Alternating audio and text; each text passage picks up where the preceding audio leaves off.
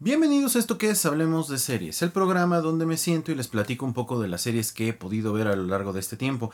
Tiene rato que no subíamos un episodio al podcast, un video al canal, pero bueno, ya estoy de regreso. La idea es que les cuente yo todo lo que estuve haciendo. Si bien tuve mucho trabajo, como lo dije en el primer eh, video que grabé ahora para Hablemos de, de cómics, este, tuve muchísimo trabajo, sí tuve tiempo para estar viendo series, la verdad es que lo aproveché bastante y tengo muchas series de las cuales me gustaría platicar. Le voy a dedicar un video a cada una de ellas, pero mientras les voy a hacer una recomendación, bueno, no una, varias recomendaciones en este video para cosas que pueden ver en los diferentes sistemas de streaming que ahora tenemos en México. Así que vamos a comenzar esta nueva temporada de esto que es Hablemos de series. Comenzamos.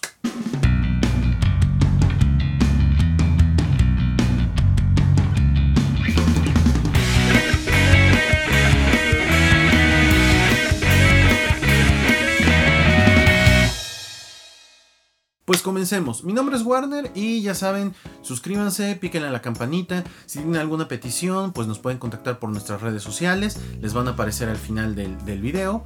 E igual y también las pongo ahorita acá abajo, ¿no? Para que no esperes al final del video. O también nos pueden escribir al correo electrónico, que no me acuerdo cuál es, pero ese sí lo pongo al final. O lo pongo también aquí abajito. Entonces, bueno, ha pasado mucho tiempo desde que subí un video. Y la verdad es que pues el trabajo me ha absorbido eh, adquirí más responsabilidades, creo que se los dije en uno de los últimos videos, no me acuerdo en cuál de estos eh, podcasts o, canales. Este, y la verdad sí, tuve muchísimo, muchísimo trabajo. Pero ya estoy de vuelta y voy a tratar de subir muchos eh, videos semanalmente. Tanto para Billions TV como para Hablemos de cómics, Hablemos de serie, Hablemos de cine y mi canal personal en el cual hablo de los temas a los que me dedico en la, en la universidad. Entonces vamos a platicar de algunas series que estuve viendo en esta en este periodo que no tuvimos contacto, pero que vi que el, podcast creció bastante, creció bastante. Tenemos una gran audiencia, cada vez nos escuchan de más lugares. Y bueno, a mí en lo personal me han escrito, me han mandado DMs, me han mandado este, mensajes a través del correo electrónico. Y bueno, pues he tratado de contestar. Entonces, vamos a hablar de algunas cosas que han pasado.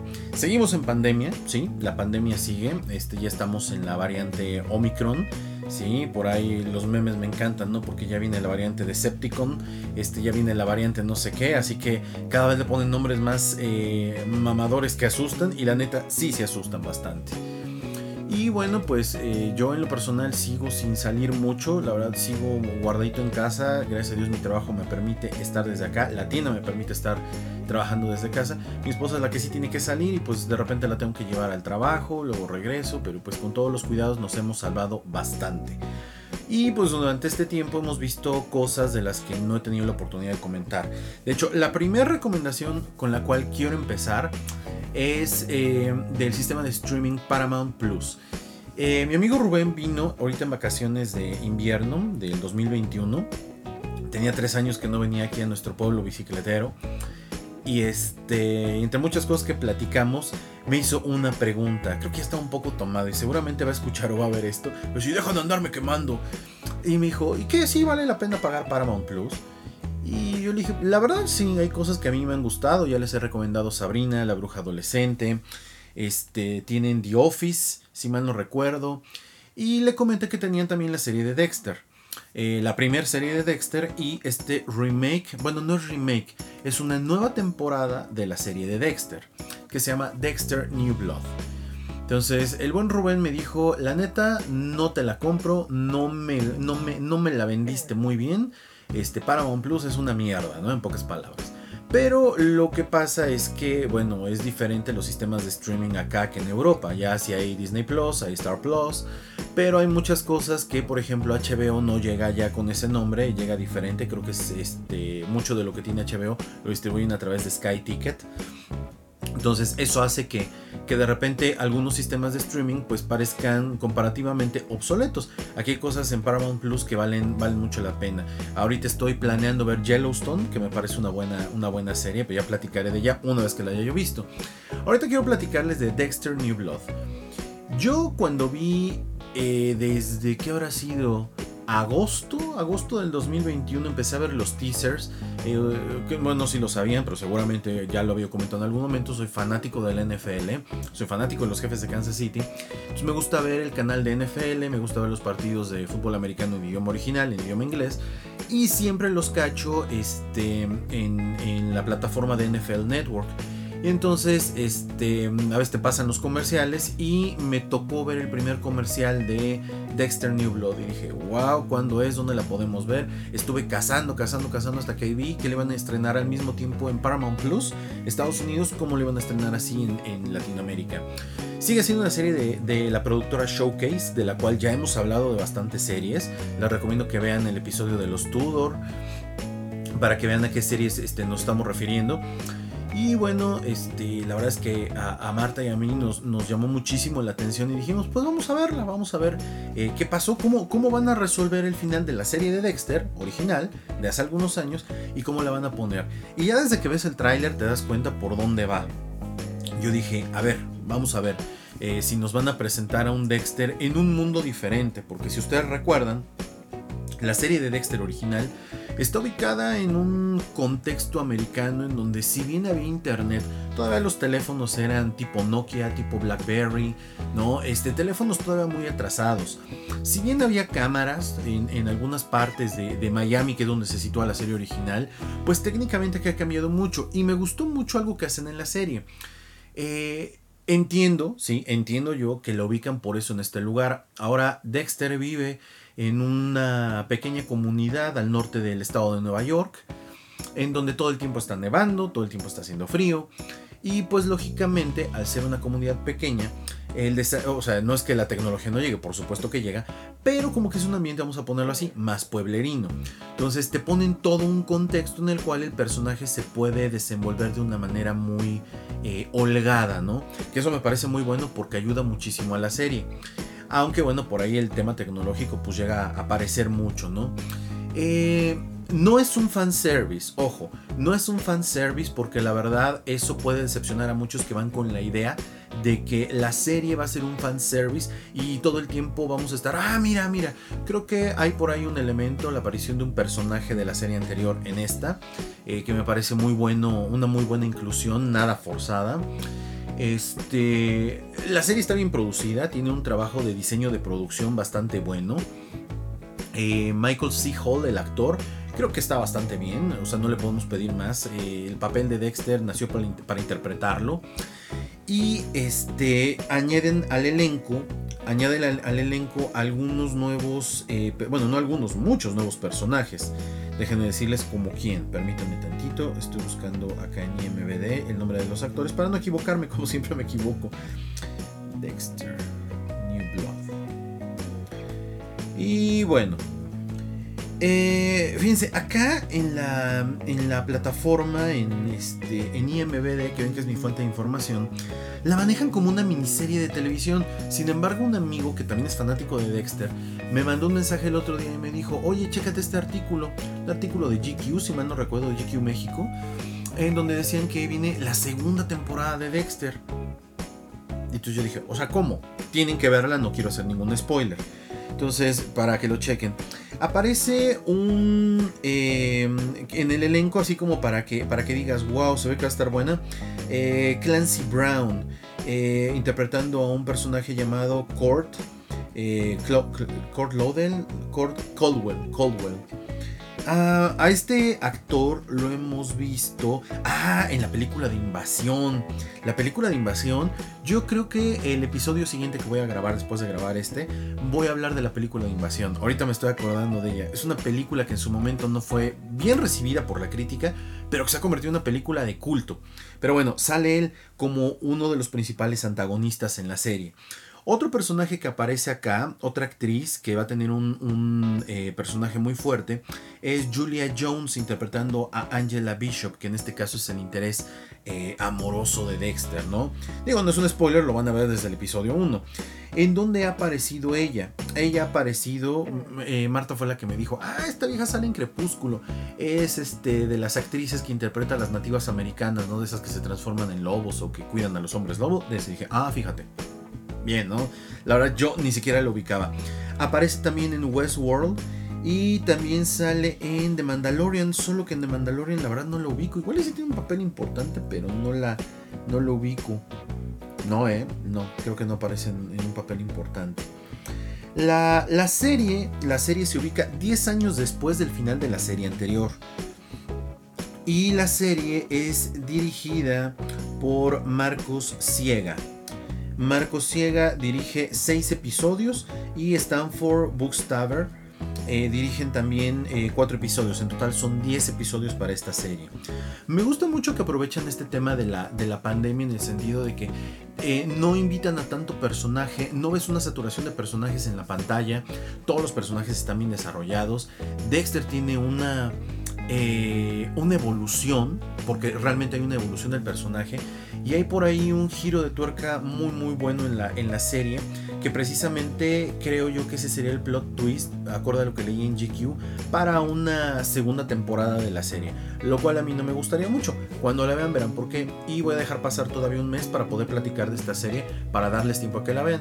Si vas a hacer tu prueba de Paramount Plus, creo que sería una buena idea, ¿no? El, el poder checar esta esta, este, esta serie en el tiempo que tengas la, prueba gratuita.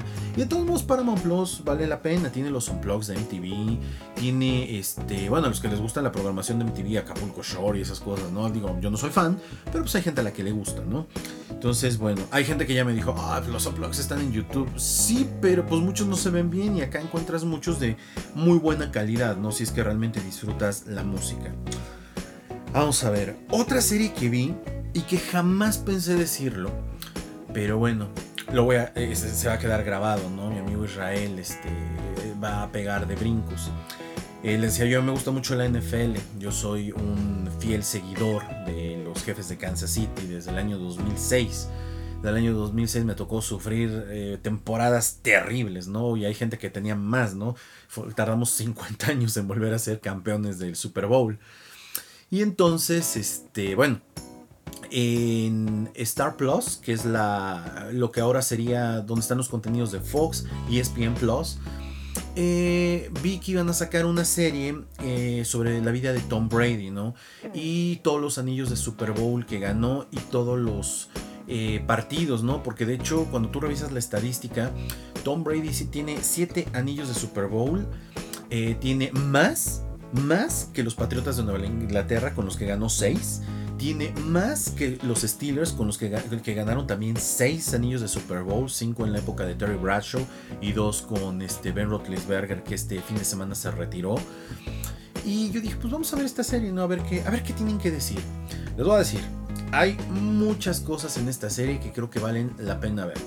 Si eres uno de estos curiosos, ¿no? Por la NFL y apenas estás empezando a integrarte, creo que es un buen punto de entrada para entender quién es Tom Brady y por qué la figura del famoso GOAT, este Greatest of All Time, ¿no? Eso significa GOAT. Y, en Estados Unidos les interesa mucho saber quién es el mejor de todos los tiempos en un deporte. Y Tom Brady está compitiendo prácticamente por convertirse en el mejor de todos los tiempos en la historia del deporte americano, ¿no? Este, a la par de Michael Jordan, a la par de en su momento y antes de que le quitaran todo, ¿no? A este em, Lance Armstrong el, famoso ciclista. También le dedicaremos en algún momento un episodio al documental para televisión donde hablan de la vida después de que Lance Armstrong saliera culpable. Pero bueno, la serie de qué va? Eh, está dividida en 10 episodios, de hecho se supone que el último salía el 18 de enero, no salió, no entiendo por qué, que era el último Super Bowl en donde juega en el nuevo equipo que está, que es este, los Bucaneros de Tampa Bay contra este, los jefes de Kansas City. Yo pienso contra quién.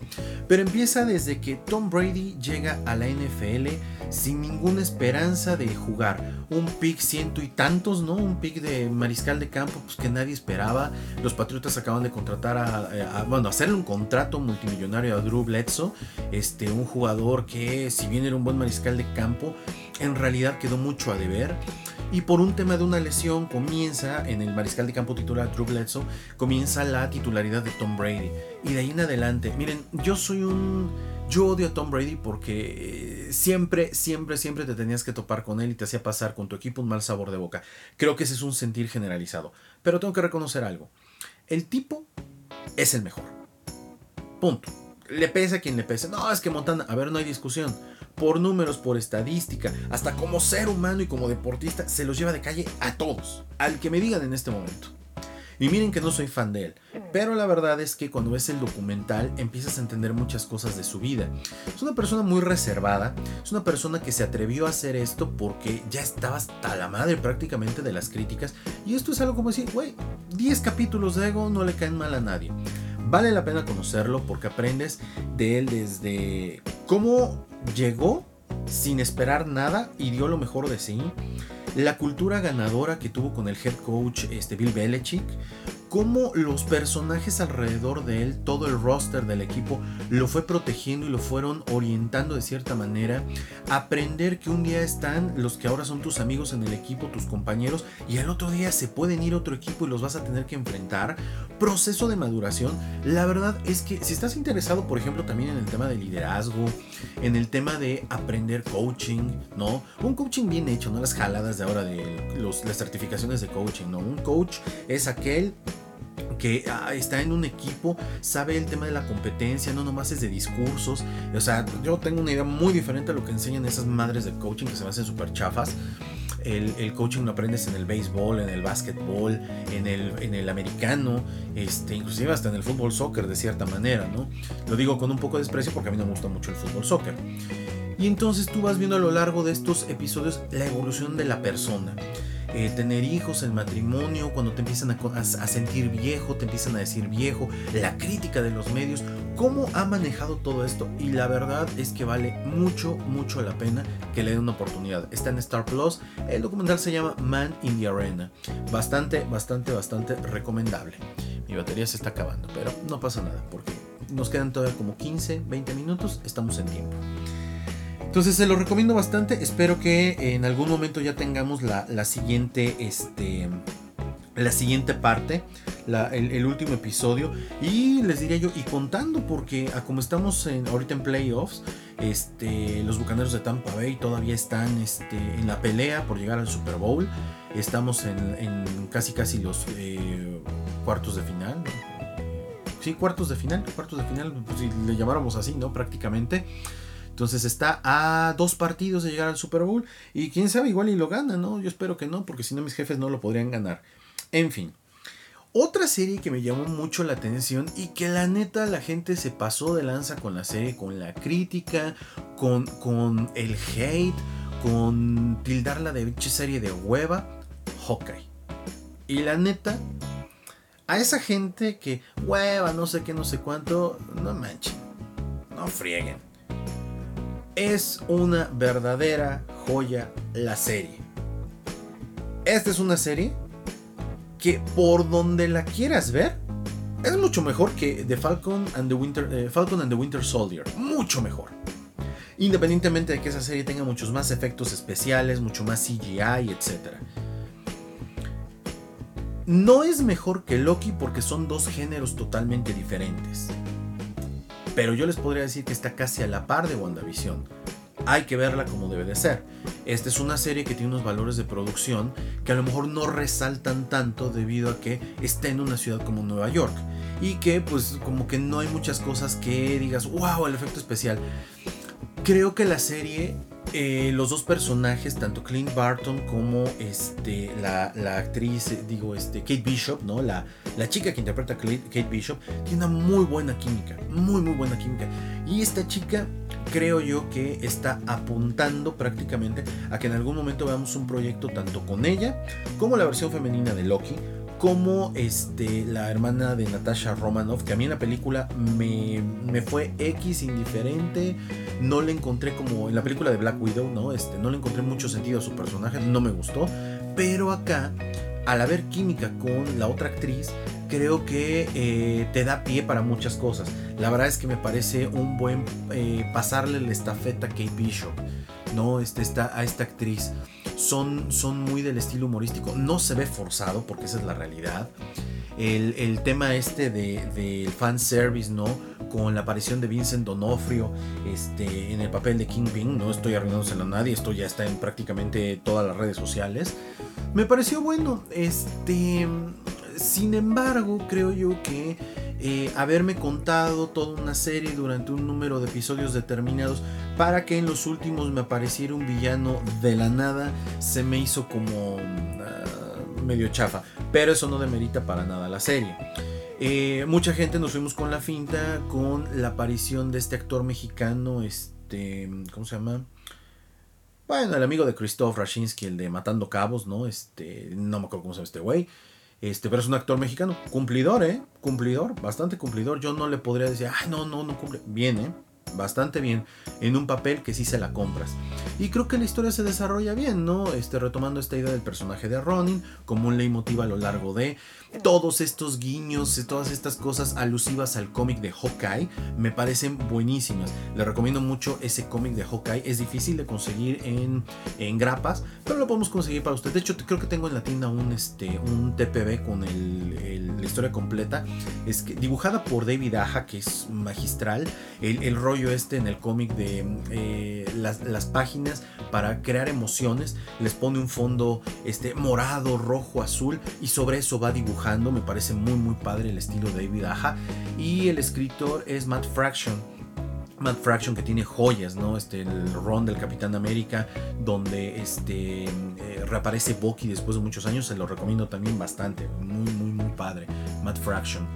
Pero bueno, esa es otra serie que me gustaría eh, que, le dieran una oportunidad en Disney Plus, porque no mucha gente la ha visto. De hecho, tiene los peores números. Cuando yo digo, no manches, esta serie está muy padre. Este rollo de la escena post créditos, véanla. Este rollo este, del musical de Steve Rogers también dices, oye, está padre. Es más, se los voy a poner así, y por favor no me odien. Pero yo hubiera preferido que esta, esta serie le hubieran hecho una película en lugar de ver Spider-Man con todo el fanservice. Ya platicaré también de, la película Spider-Man. A mí no me gustó. No me gustó y ya lo verán. Experiencia al próximo Hablemos de China, donde platicaré un poco de la película. No el que sigue porque hablaré de invasión, sino otro. ¿Sale? Bueno, a ver, ¿qué otra cosa vi? ¿Qué otra cosa vi? Déjenme ver, voy a checar acá. Porque vi bastantes cosas, ¿eh? No se crean. Vi, vi cosas muy, muy, muy interesantes. Este. Ah, Raised by Wolves. Raised by Wolves. Vamos a ver tus conocimientos sobre Matrix. No, me interesa en este momento. Aparte, Matrix 4 es una porquería de película. Pero bueno, esa es mi opinión. Hay gente que dice, no, bellísima, hermosa, ¿no? Me cagan esos canales donde hacen eso. Este, no por eso vas a tener como que mayor eh, eh, views. Eh, no sé. Ya estoy viejo, estoy amargado. Una disculpa. Ay, ¿dónde está este Raised by Wolves? Pero lo buscar en IMBD. Em, en algún momento, Dani, de, las últimas veces que nos vimos, me dijo: Oye, ¿ya viste Raised by Wolves? Y le dije: ¿Qué es eso? y me hizo una serie de HBO. Y le dije: Ah, no, no, la neta no la he visto. Dice: Está buena. dije: Ok, y hasta ahí me quedé. La temporada 2 se va a estrenar el 3 de febrero. No sé si va a ser al mismo tiempo en Estados Unidos, ¿no? Que para América Latina o para México. Y bueno, de entrada, de entrada. Esta es una película producida por este. ¿Cómo se llama? Ridley Scott. Es una, perdón, es una serie eh, eh, producida lana de Ridley Scott. De hecho, Ridley Scott dirige dos episodios. Para quienes no sepan quién es Ridley Scott, es el director de la nueva. Eh, de dos películas que en este momento ya deben de estar en los sistemas de streaming. Duna, este, que también platicaré de la película, yo la vi. Está padrísima visualmente, pero no pasa nada. Y la otra que entiendo se estrenó el día de ayer. Para mí, este, estoy grabando esto el esto ya es 20, sí, ya prácticamente estoy a 20 de, enero. Se estrenó el 18 de enero en la plataforma de Star Plus para Latinoamérica sin que tengas VPN. La de El último duelo, El último duelo, ajá, creo que así se llama, con Mark Wahlberg y con este, ¿cómo se llama? Eh, Kylo Ren, siempre se me olvida el nombre de este actor. Pero bueno, este, esta es una serie bien interesante.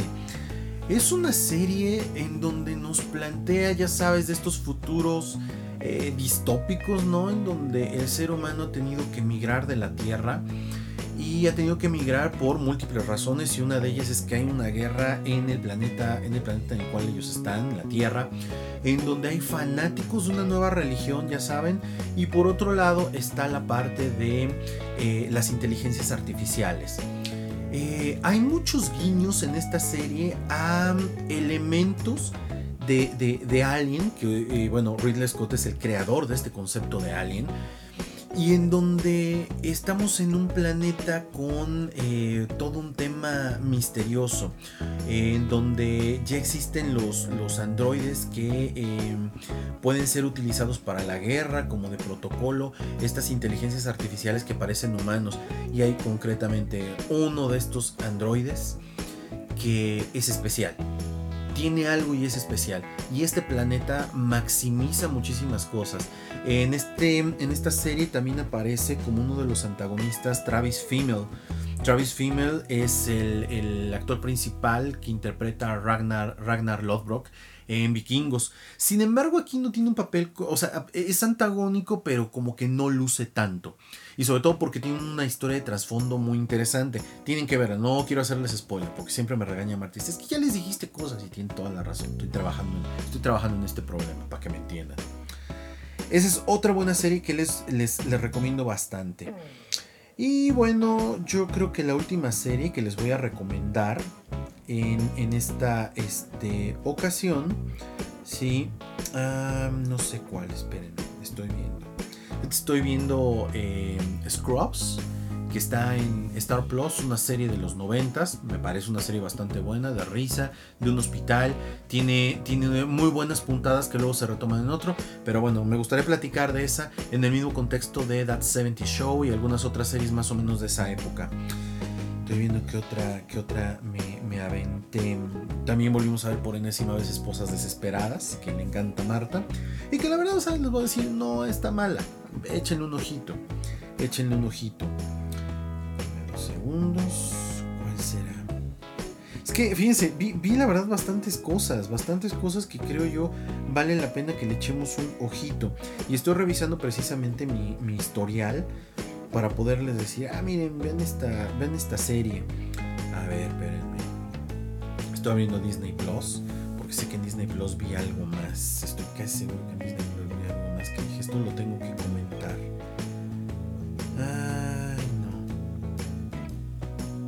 El libro de Boba Fett lo empecé a ver y la neta no me atrapó. De por sí no soy muy fan, me gustan cosas de Star Wars como el merchandising, claramente se puede ver por acá que tengo un Kylo Ren. Y enfrente ustedes no lo ven, pero también tengo otro Kylo Ren, otro Darth Vader. Me gustan mucho las figuras, pero no son mi hit las, las, las películas. No considero como mucha gente que Darth Vader sea el mejor villano de la historia. Creo que le falta todavía mucho. Ay, espérenme, espérenme. ¿Cuál fue la serie que vi que dije, la voy a si no, no se preocupen, la comento en otro, en otro video. Mientras, si les puedo decir que estoy viendo, empecé a ver The Witcher. Sale, pero no me atrapó en Netflix. Eh, la vez que vino mi amigo Rubén y que estuvimos aquí platicando, me decía que en Netflix lo que tiene es que se atreve a muchas cosas. Y entonces yo le respondí y le decía, sí, pero es que hay veces que se atreve a cosas que dices, neta, güey, no te hubieras atrevido. Lo hubieras dejado así y sin broncas, como lo que hizo con Cowboy Bebop, ¿no? Le vamos a dedicar también un video a Cowboy Bebop, este, pero al anime, al anime tal cual, no a la porquería que hizo Netflix. Este, la serie de, las que, de la que les quiero hablar está en Netflix. Yo, después de ver Vikingos, me quedé con ¿qué sigue? ¿Qué más puedo ver? Y de hecho, me voy a aventar dos de las que les voy a hablar. Dos. La primera se llama Vikingos. Digo Vikingos, este, The Last Kingdom.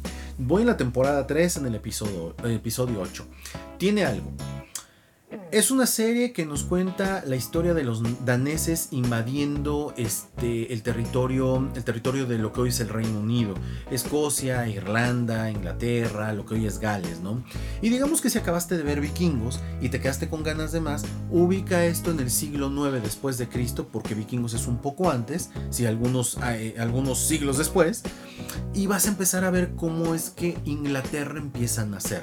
El personaje de este principal de The Last Kingdom este, es un personaje que se debate entre ser sajón y su em, familia adoptiva que son daneses.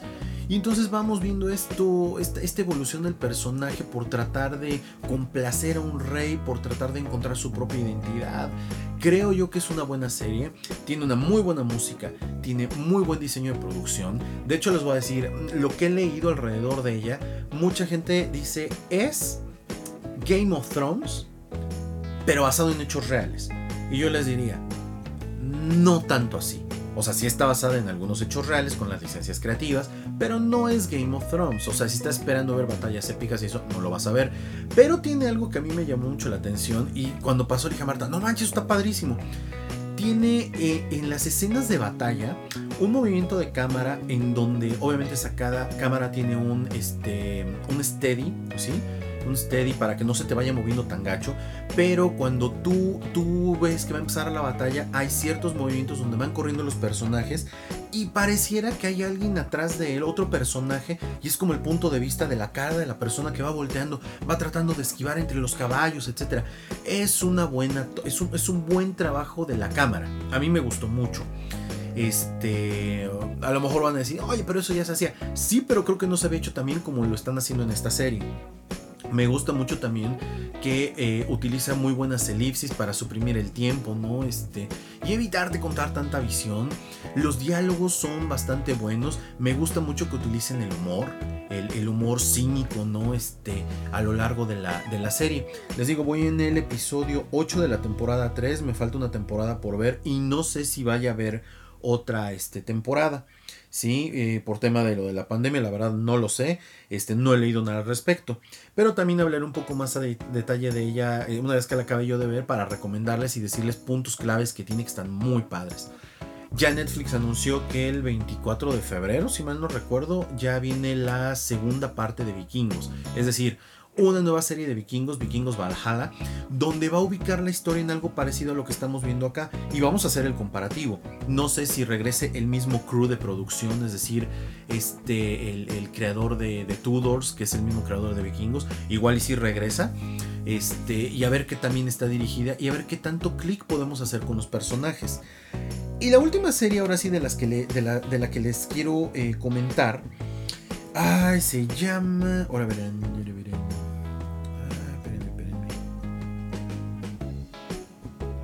Ay, ay, ay, ay, ¿dónde está? ¿Dónde está? ¿Dónde está? Bárbaros. Así se llama esta serie. Bárbaros. Es una serie alemana. Es una serie alemana. Este, ah, esta serie que les dije de The Last Kingdom es una serie este, inglesa. ¿sí? Este, esta serie que se llama Bárbaros tiene una sola temporada, pero ya se anunció que tras la pandemia y eso, Alemania va a volver a producir la segunda parte. Está increíble la serie. Miren, uno esperaría este nivel de producción en las series americanas, en las series británicas. Yo no lo esperaba de esta serie alemana. Yo sé que muchos dirán, oye, ¿no viste este, cómo se llama esta de la que todo el mundo hablaba de los viajes en el tiempo? Este... Bueno, esa serie, ¿no? Yo la vi y la verdad ni siquiera la acabé de ver, se me hizo demasiado confusa de repente.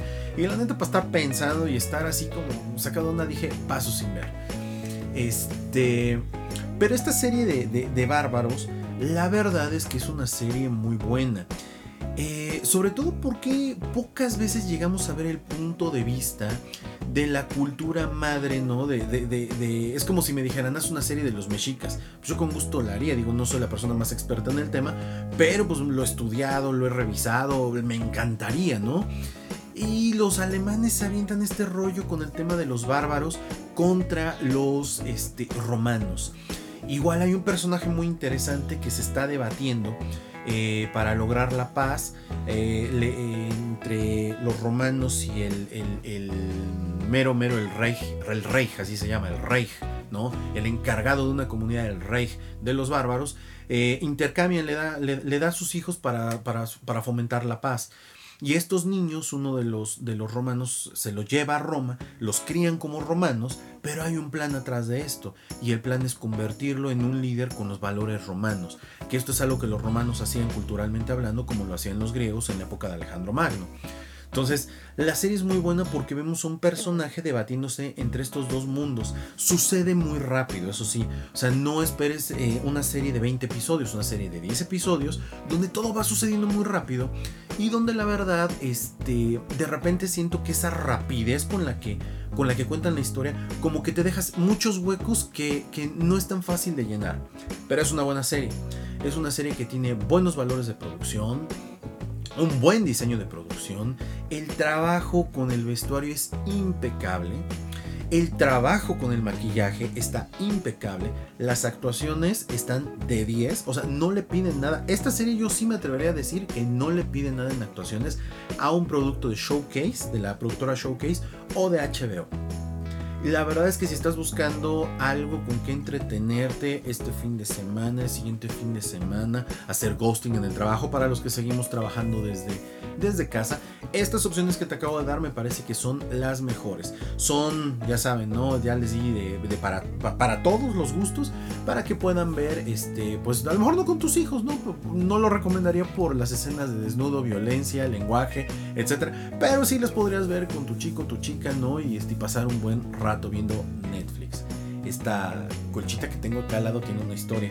Si quieren saber cuál es, se las cuento en el próximo episodio. Entonces, yo fui Warner, suscríbanse, denle click a la campanita y nos estamos viendo en otro episodio de esto que es Hablemos de series. No se pierdan el episodio que estrenaremos el día de mañana en el otro canal, que es Hablemos de Chine, donde voy a hablar de una película que se llama Invasión, que seguramente a muchos ni les sonará, pero denle una oportunidad, es una muy buena película. Nos vemos. Chao.